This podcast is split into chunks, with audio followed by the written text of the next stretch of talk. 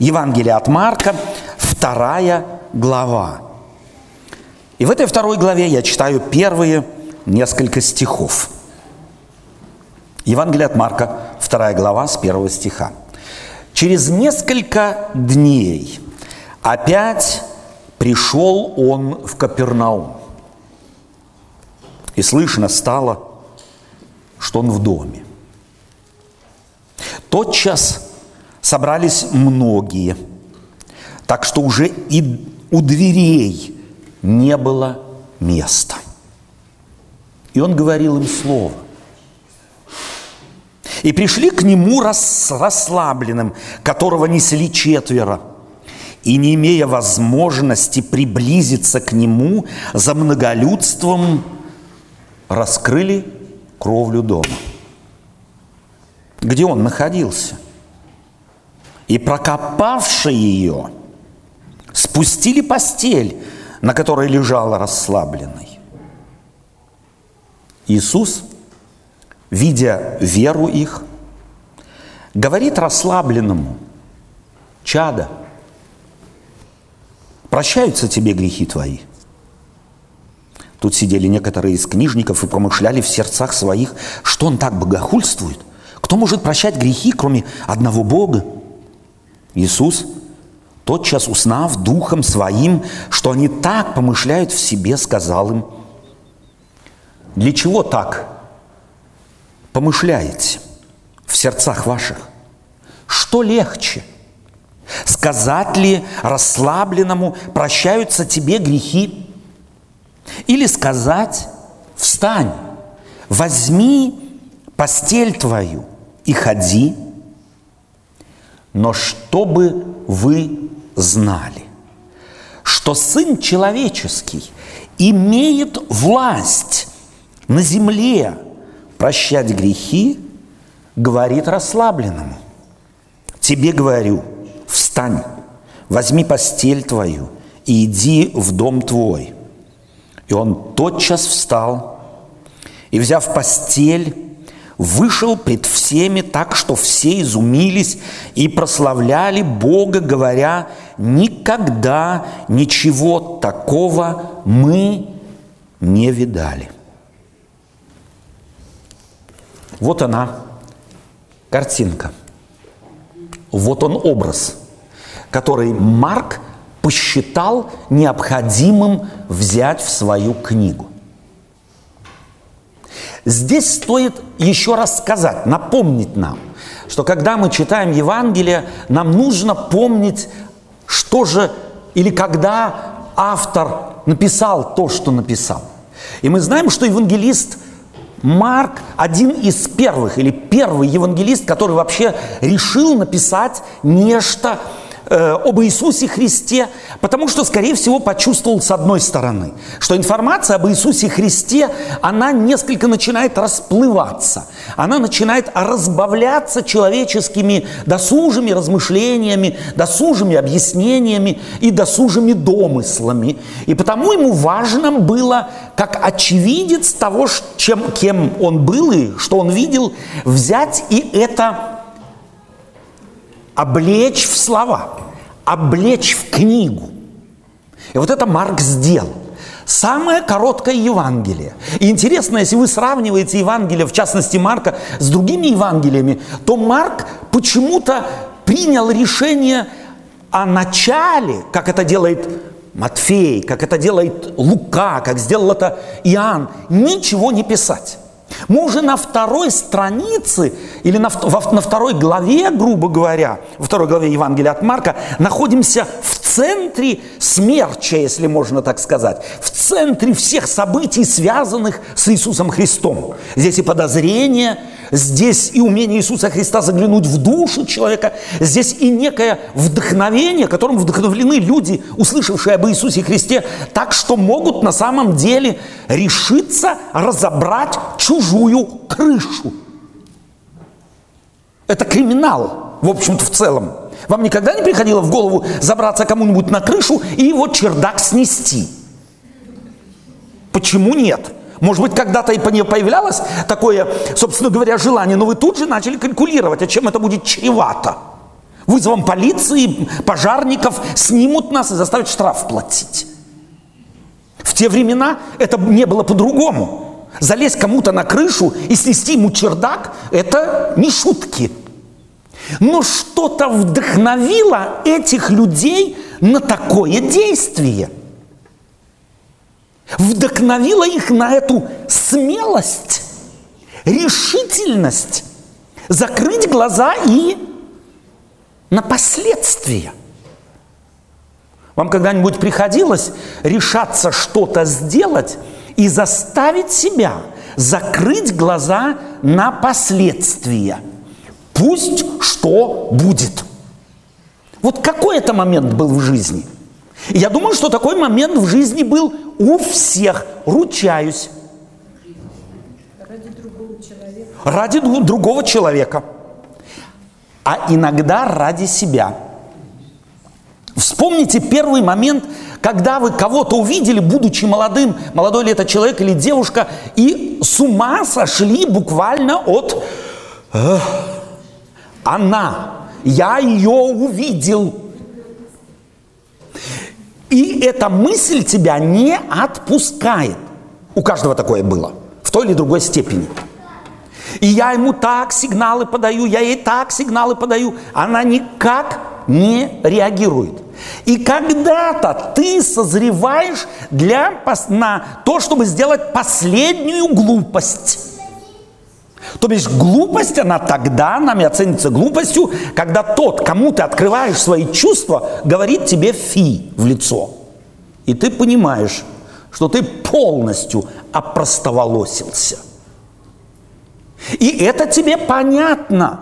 Но чувства, которые у тебя там, они тебя гонят на самую, на, собственно говоря, самую безмозглую и неоправданный на ничем поступок.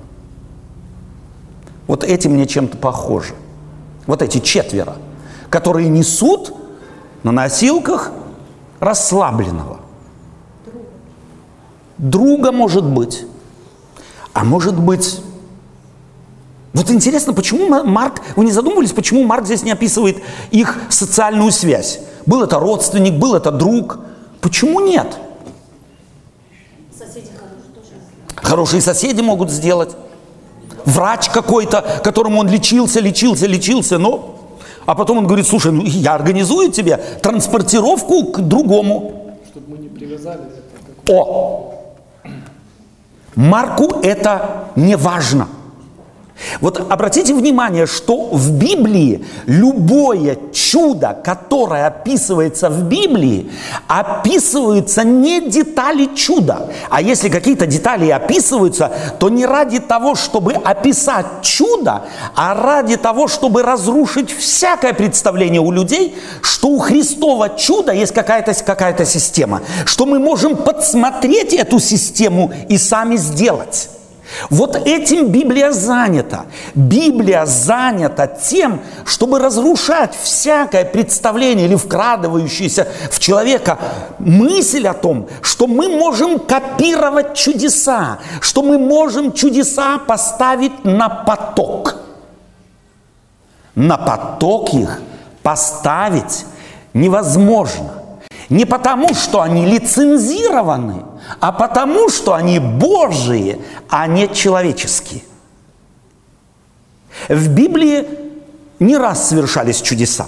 Это чудо заканчивается каким возгласом людей, наблюдавших его? Никогда мы такого ничего не видели. Это правда? Правда. А если для духовного взора, ведь народ здесь, здесь говорит народ, не один человек, не я не видел, мы не видели. Это обобщающее мы не видели. Это значит, мы как церковь не видели. А этой церкви на этот момент сколько было уже лет? Много. Почти тысяча лет. Разве очи церкви, которой они принадлежали, чудес не видели? Разве они об этих чудесах в их среде, совершившихся пусть 800 лет тому назад, не знали? Почему же они говорят, мы не видели? И вот Марк подчеркивает этот важный момент, потому что на самом деле церковь в совокупности своей таких чудес не видела. Чудо освобождения из Египта – это чудо или это не чудо? Чудо перехода через Черное море – чудо? Чудо. Чудо перехода через Иордан – Чудо сорокалетнего пропитания целой нации э, хлебом, и никто из них с голода не умер, а от старости. Это не чудо? Одежда не ветшала, обувь не сносилась. А Илья, а Елисей, они разве не воскрешали мертвых? Воскрешали. Вот тем, что Марк подчеркивает здесь, что мы никогда ничего подобного не видели, это фраза совокупная, это фраза переживания не личности и не группы людей, там стоявших рядом с Иисусом Христом, а для Марка это глаза всей церкви ветхозаветней. Такого они не видели, потому что те чудеса, которые творил Иисус – не поставить рядом с теми чудесами, которые очами церкви наблюдаемы были в протяжении столетий. Эти чудеса другие.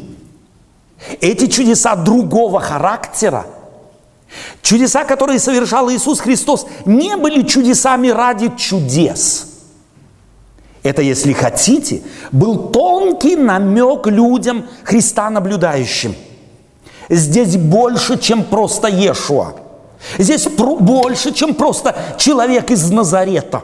Здесь больше, чем любой пророк, который когда-либо являлся в вашем народе.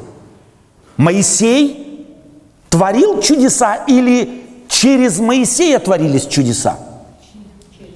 Чувствуете разницу? Моисей не творил чудеса. Чудеса творились через Моисея – Илья не творил чудес. Чудеса творились через Илью и также Елисея и так далее. Но здесь кто-то делает чудеса. Не через него, а именно он делает и совершает чудеса. А это принципиальная разница.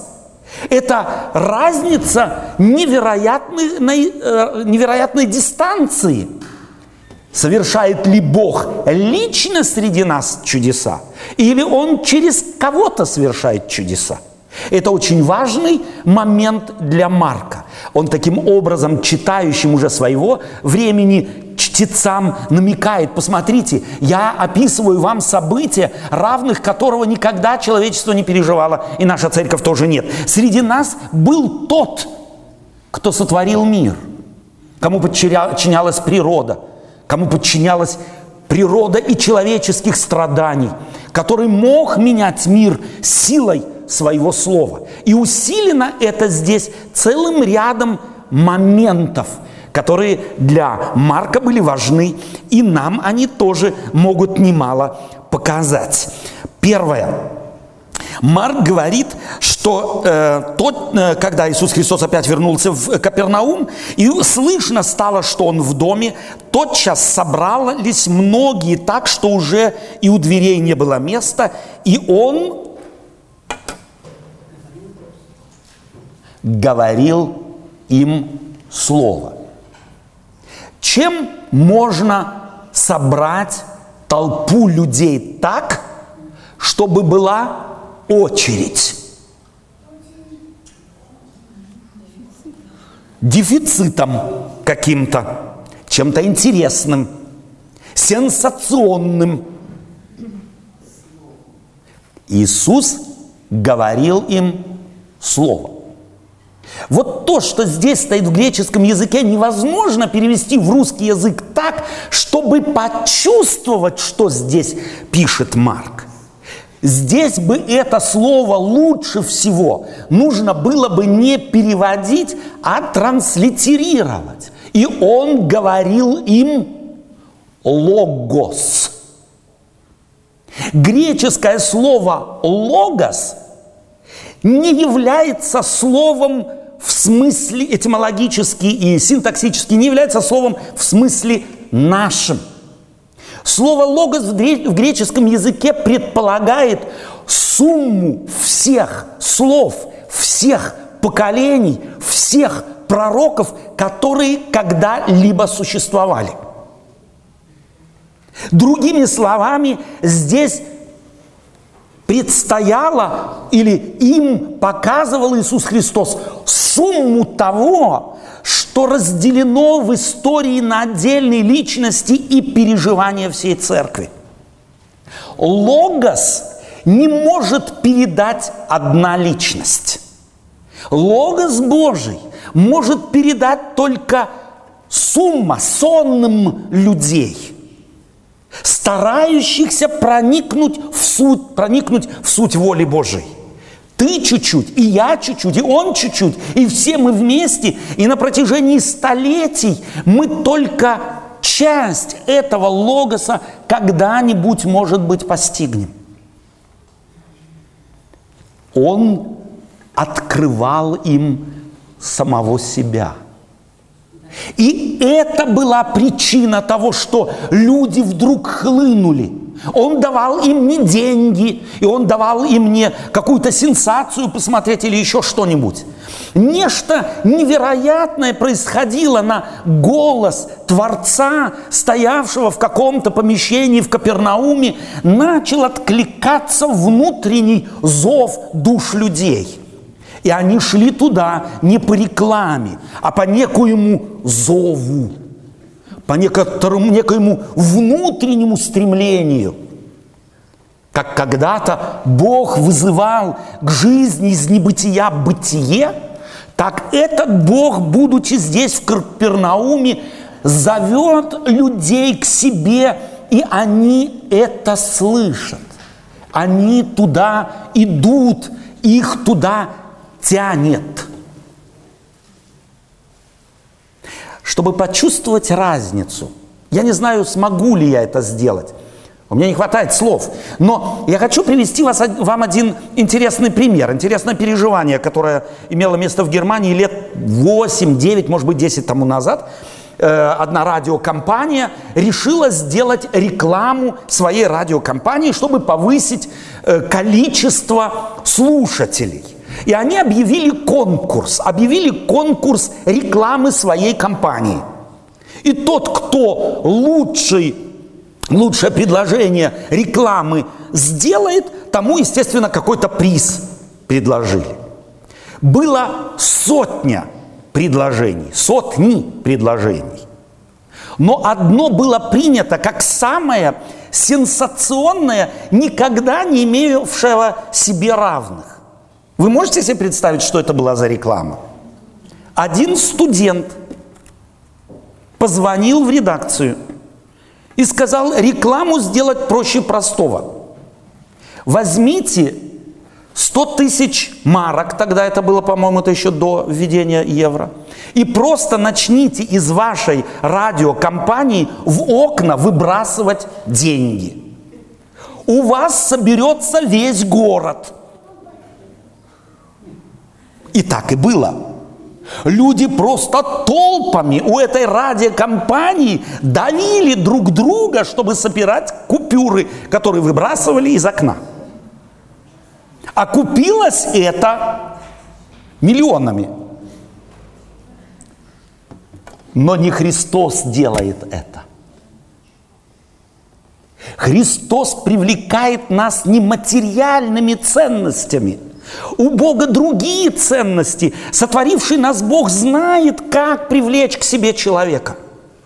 И как он это делает, остается тайной. И для Марка тоже. Он просто говорит, что Христос проповедовал им логос, он проповедовал им себя. Он открывал каким-то таинственным образом себя людям. И они не могли не прийти. Я бы хотел, чтобы эта картина висела у меня в доме. Чтобы она излучала вот этот невероятную духовную силу, которую имел Христос. Чтобы она висела у меня в комнате моей души. мы можем заразиться именно этой силой. Быть притягательными для людей не тем, какие цепочки мы носим, какие кольца и сколько их у нас. Хотя я не против этого. Это неплохо, это не грех. Как мы одеваемся или не одеваемся, на каком автомобиле ездим или не ездим. Другим. Абсолютно другим. Тем, что мы называем душой человека. Тем, что мы говорим, видно у человека в глазах, когда на него смотришь тем, что, собственно говоря, человека делает человеком. Описать это, собственно говоря, невозможно. Почему? Потому что когда Господь прикасается к душе какого кого-либо из нас, это обнаруживается совершенно другой формой нежели оно у меня, у тебя или по-другому. То есть у каждого по-своему, в соответствии с его биографией, с его прошлым, с его опытом, с его жизнью, с тем, что этот человек, данная личность представляет собой как индивидуум. Бог это может – И я потому употребляю это в глагольной форме настоящее времени. Бог это не мог, а Бог это может. И ныне, и сегодня тоже. И я думаю, что в этом мы нуждаемся все. Быть зажженными вот этим огнем, огнем жизни, действительной жизни, не просто быта – не просто сосуществование с другими. Описать это на самом деле невозможно, это можно только пережить.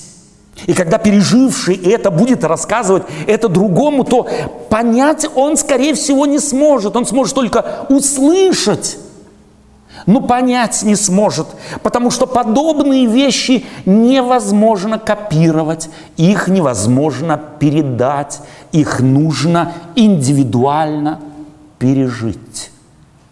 И если ты это не пережил еще, то я должен тебе сказать, что ты это переживешь. Это произойдет у тебя в жизни, если ты будешь продолжать всматриваться в личность, имя которой Иисус Христос. Он зажжет тебя этим светом. Он даст тебе надежду.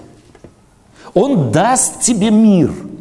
Это слова наши, в совокупности описывающие приблизительно то, что является и что пережил, скорее всего, Марк, когда видел то, что пережил, и описывал его, как описал. Итак, не было места – и четверо с пятым на руках, их тоже тянуло ко Христу. Их просто не могло не влечь. Вот то невероятно, невероятная сила внутри их, которую описать невозможно. Вот каждый, кто пытается объяснить чудо того, что эти четверо принесли человека к Иисусу Христу какими-то родственными связями, какими-то социальными, социальной ответственностью за другого, я думаю, что они правы но только настолько мизерно, Потому что на самом деле, если это были бы только эти силы социальной ответственности за ближнего и так далее, духовной какой-то ответственности, родственной ответственности, то я уверен, дорогие друзья, на пороге они бы его оставили. Или в лучшем случае сказали бы, встанем в очередь и будем ждать. Встанем в очередь. Когда-то все это закончится, когда-то последний выйдет из хаты, и когда-то за ним выйдет Спаситель. Вот тогда и подойдет наша очередь. Мне нравится Марк. Потому что он здесь описывает нечто, что, собственно говоря, характеризует то, что произошло с толпой и с этими четырьмя несшими э, своего друга или знакомого, или, может быть, незнакомого. Я не знаю, кто он был. В Библии, во всяком случае, ничего не говорится об этом. И когда они увидели препятствие, что то, ради чего они пришли к этому дому, невозможно, они не сказали не повезло. Ну, не повезло, очевидно же. Значит, не воля Божия. Вот, собственно говоря, вывод средненького религиозного человека, который говорит, значит, не воля Божия. Ну, мы же все сделали. Какой путь прошли? Тащили его сюда. Не знаю, сколько он весил. Значит, не воля Божия. Если ты когда-либо со Христом был рядом, если с тобой произошло то, о чем мы только что с вами говорили, то у тебя не будет препятствий.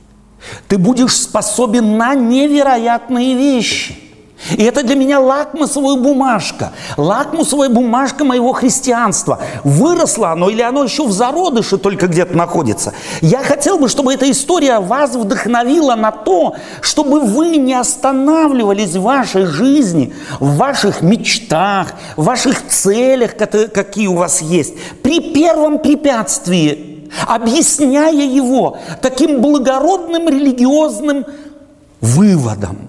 Значит – не воля Божия. Это так красиво и так умно, что в христиане, христиане все из-за лени своей, прошу прощения, любят эту фразу, лишь бы не пахать дальше. А Господь создал нас не для того, чтобы на облачке висеть и на скрипочке, как себе представляют вечную жизнь многие – пиликать на облачке и со скрипочкой. Секуляризованный человек говорит, в, такой, в такую вечную жизнь я не хочу. Но, между прочим, многие христиане уже сегодня живут в таком Царстве Небесном. В такой, если хотите, прошу прощения, мыльном пузыре. Внутри. Он такой красивый многими красками переливается. Супер! Вы видели такие спектакли? Человек в мыльном, пузыре, в, музы, мыльном пузыре? Нет? В Кёльн сходите, в Дюссельдорф, ну, там делают иногда. Но он недолговечен. От любого ветерка такое христианство мгновенно даже трухи не остается – даже мокрого места не остается. Христу такое христианство не нужно. И более того, тебе не нужно. Нам не нужно. Оно никому ничего не принесет, не даст. Нет, принесет и даст. Дополнительные нагрузки – Дополнительный крест. О, какой я крест несу. Знаете тоже такую благочестивую религиозную христианскую фразу. А я какой крест несу. И за какие грехи? А может быть, я за кого-то несу крест? А? Христы крест несут на Голгофу.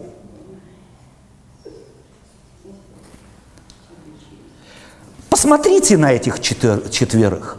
Они крест не несли. Нигде, ни словом апостол не говорит.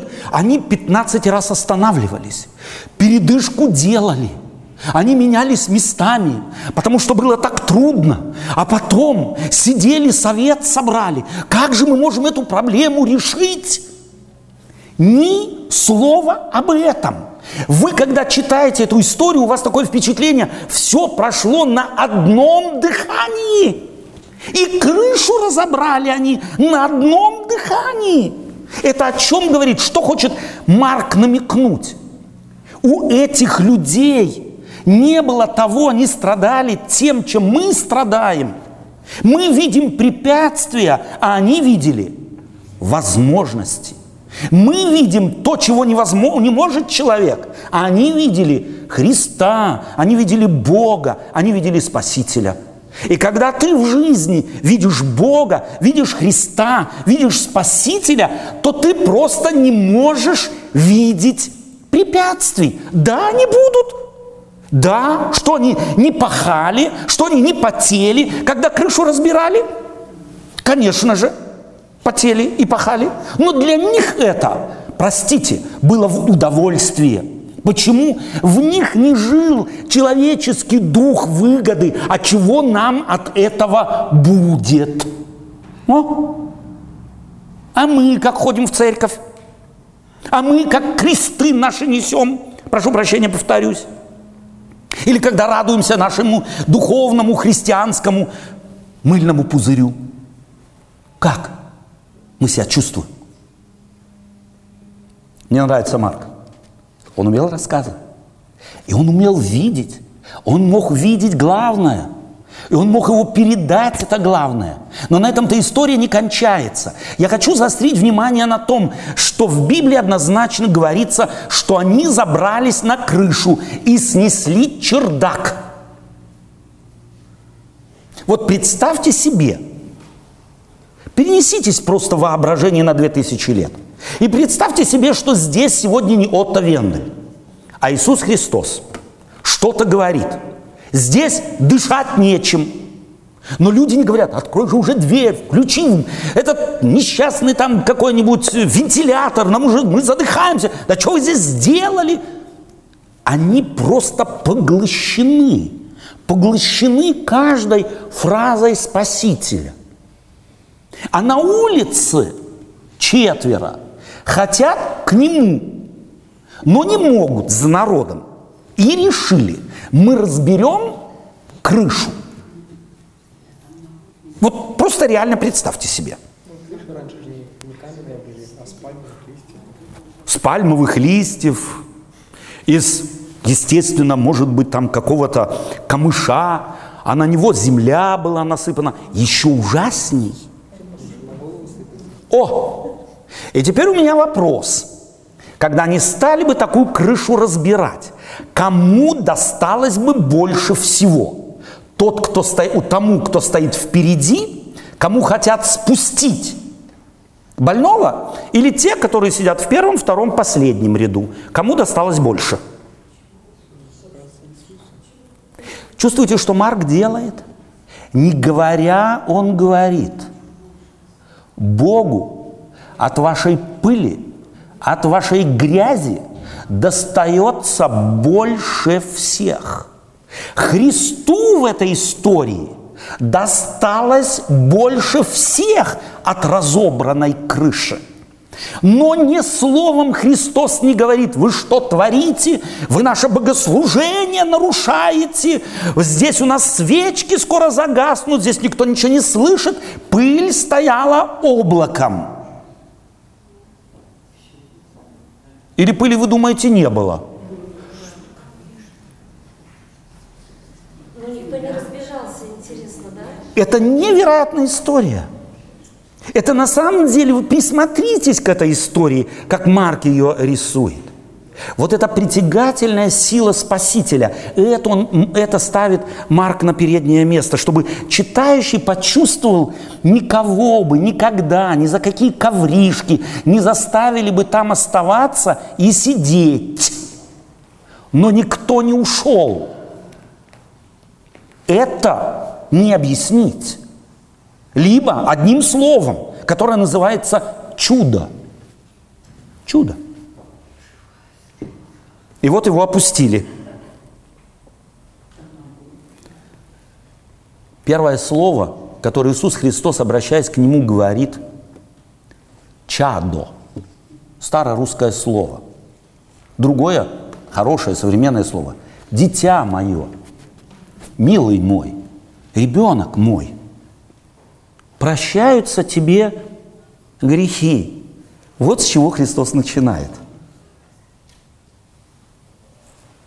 Прощаются тебе грехи, дитя мое.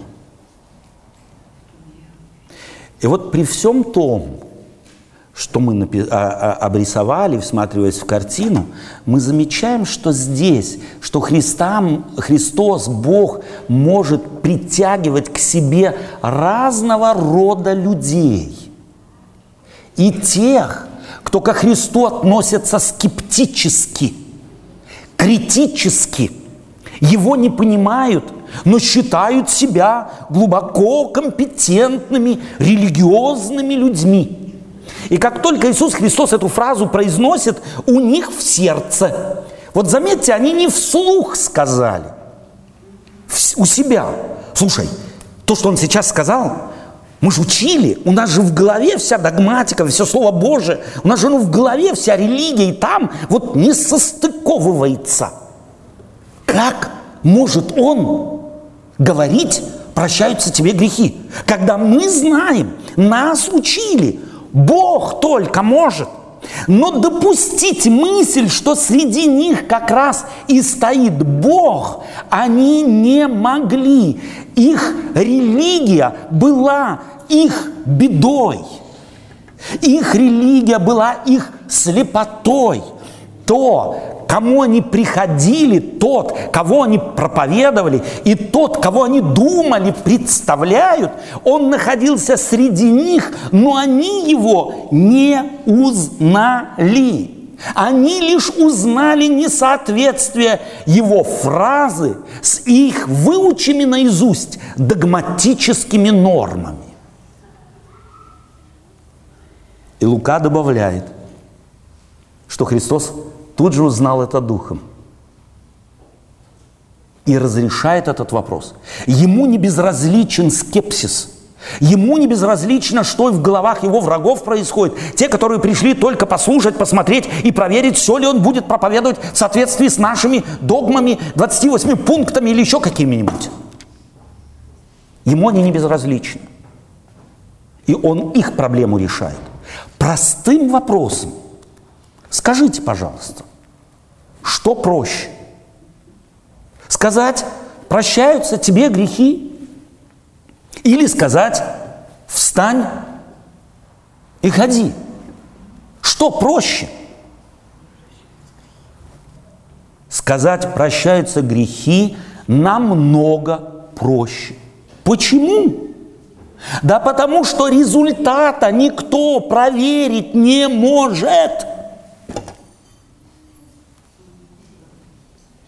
А вот если я скажу, встань, расслабленному, парализованному и ходи, вот здесь нужно взвесить, стоит ли такое слово говорить. Вас, когда в больницу кладут, первое дадут, дают бумажку с несколькими десятками страниц, где вы должны подписать, что вы никаких претензий к врачу не имеете. И врач ни один не говорит вам, после этой этой терапии вы выйдете отсюда здоровыми. И если вам когда-нибудь, между прочим, рекомендация, какой-нибудь врач такое скажет, от такого бегите, как от чумы. Потому что не знает, что говорит. Он не владеет здоровьем людей. Он только может помочь, может эксперименты делать с нами. Как правило, большинство врачей делают с нами эксперименты. А вот Иисус Христос был настоящий врач. Он знал, что если он скажет, таковы будут последствия. И говорит вслух этих людей. Те, которые сомневались. Но чтобы вы знали, вот ради чего он делает это чудо? Ради того, чтобы они знали. Скорее всего, этому человеку расслабленному достаточно было прощения. Прощаются тебе грехи. Но чтобы вы знали, я говорю ему, встань, возьми постель и иди. И он тот час на глазах у всех встал и вышел. Эта история учит меня многим элементам моей христианской жизни. Она учит меня тому, чтобы напоминает мне, что мы люди, остаемся людьми, и никогда логос Бога в Христе не сможем редуцировать до уровня наших книг, слов, умных статей, они все останутся маленькой, незначительной частичкой того, что на самом деле собой являет Бог. И что открывается Бог, да, и через книжки, да, и через проповедь, да, и через статьи. Но, собственно говоря, если Он через это все открывается, то это потому, что Он так хочет, а не потому, что слово сильного пастора что-то изменило. Потому что это всегда благодать, благой дар Божий.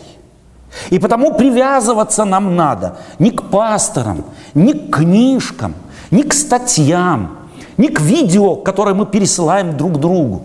Мы должны привязывать себя к Спасителю. К Нему нас должно бы влечь. А если не влечет, то спросить, почему? Может быть, нам не открылось что-то в нем. И еще одна последняя, для меня важная мысль.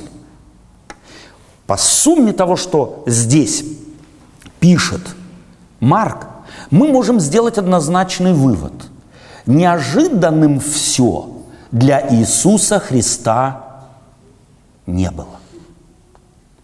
Он точно знал, что с ним сегодня произойдет и будет. И на фоне этого позвольте мне зацепить только одну очень любимую мной тему. Вот если мы веруем во Христа, который является альфа и омега, началом и концом. Это образная фраза, метафорическая фраза, э, учащая нас тому, что у Бога все как на ладони. Он не только начало, а потом конец, а между началом и концом человечество предоставлено самому себе. Нет, он ведает все. Для него не бывает неожиданностей. У Бога нет неожиданностей. Его невозможно застичь врасплох. И вот позвольте мне спросить вас, на основании чего так популярны у народа Божия теории заговоров? На основании чего мы действительно верим, протестанты верим, на, у нас внедряются католики. Знаете, и можно это увидеть, потому как кто руки складывает, потому какого цвета галстук носит, потому какой костюм кто-то одевает, потому какие знаки здесь и там висят. Католики у нас в церковь проникают. Иезуиты уже давно здесь. Масоны управляют миром. И беда какая, нам нужно их разоблачать. Если мы верим в Бога, для которого не существует неожиданностей, который является Творцом Вселенной. А у нас на переднем плане заговоры, то я спрашиваю, в какого же Христа мы верим? В какого Бога? Простите, это для меня лакмусовая бумажка. Может быть, для вас нет. Но для меня это лакмусовая бумажка моего христианства – если для меня хоть какую-то роль в моей христианской жизни играют масоны, играют иезуиты, играют какие-то заговоры, то я должен вам сказать, вы не христианин.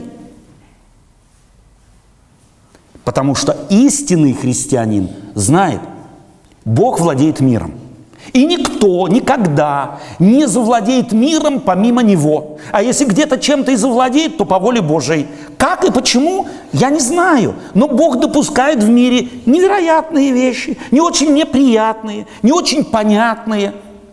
Но Он допускает. Они масоны добиваются. Он допускает. Они иезуиты проникают. Он допускает. Они, католики, сговорились против всех протестантов, еще чего-то хотят против, против церкви Божия и его народа. Тот, кто это пропагандирует, тот, кто это любит, тот, кто лайки ставит, тот, кто это распространяет, да будет ему известно, он только имя христианин носит, по душе своей он атеист, он верит в силу сил этого мира и по какой-то причине думает, что Христос с этим не справится. Им начинает овладевать страх, он начинает мельтешить, он начинает искать какие-то глупые ответы, в то время, когда ответ ответов уже дан Христом. Мне дана всякая власть на небе и на земле. И этой властью Он исцелил здесь расслабленного, Он исцелил скептиков, которые думали, кто его знает, кто он, и дал им доказательства. И Он и нас может исцелить от наших страхов, сомнений, боли, страданий и, главное, вдохновить нас на преодоление того, что нас пугает. Возьмите с собой картину, нарисованную Марком, во второй главе с первого стиха. Аминь. Amen.